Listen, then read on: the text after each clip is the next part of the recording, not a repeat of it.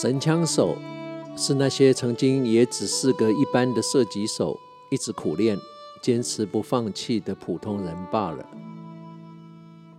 大人物也曾经只是个默默无名的小人物，不抱怨，一步一步不断的努力，越挫越勇，最后终于成为一个大人物而已。没有人可以在任何一个领域里不需一步一脚印，不曾累积失败的经验而一步登天的。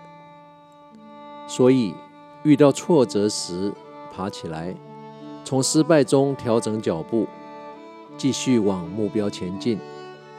不要埋怨命运，嫉妒别人的运气比我们好，因为通常当我们忙着怨天尤人的时候，我们会因此错失了命运之神的敲门声。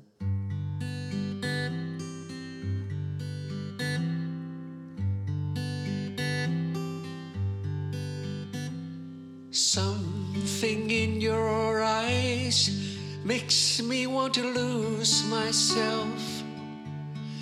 Makes me want to lose myself in your arms. There's something in your voice makes my heart beat fast. I hope this feeling lasts the rest of my life. If you knew how lonely my life has been and how long I felt so low. If you knew someone to come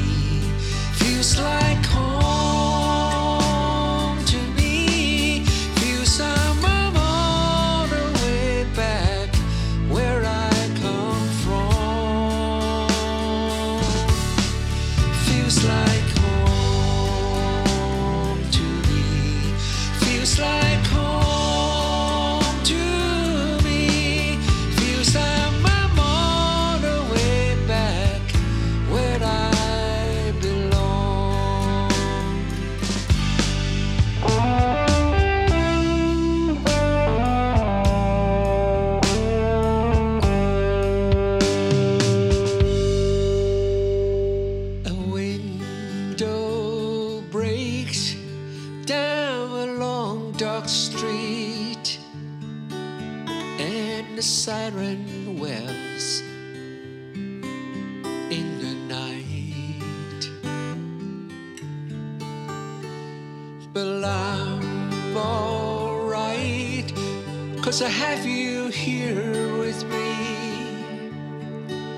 and I can almost see through the dark there is light.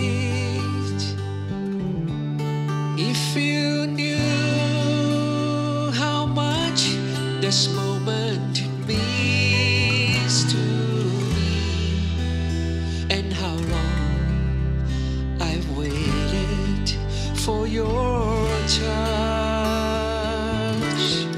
If you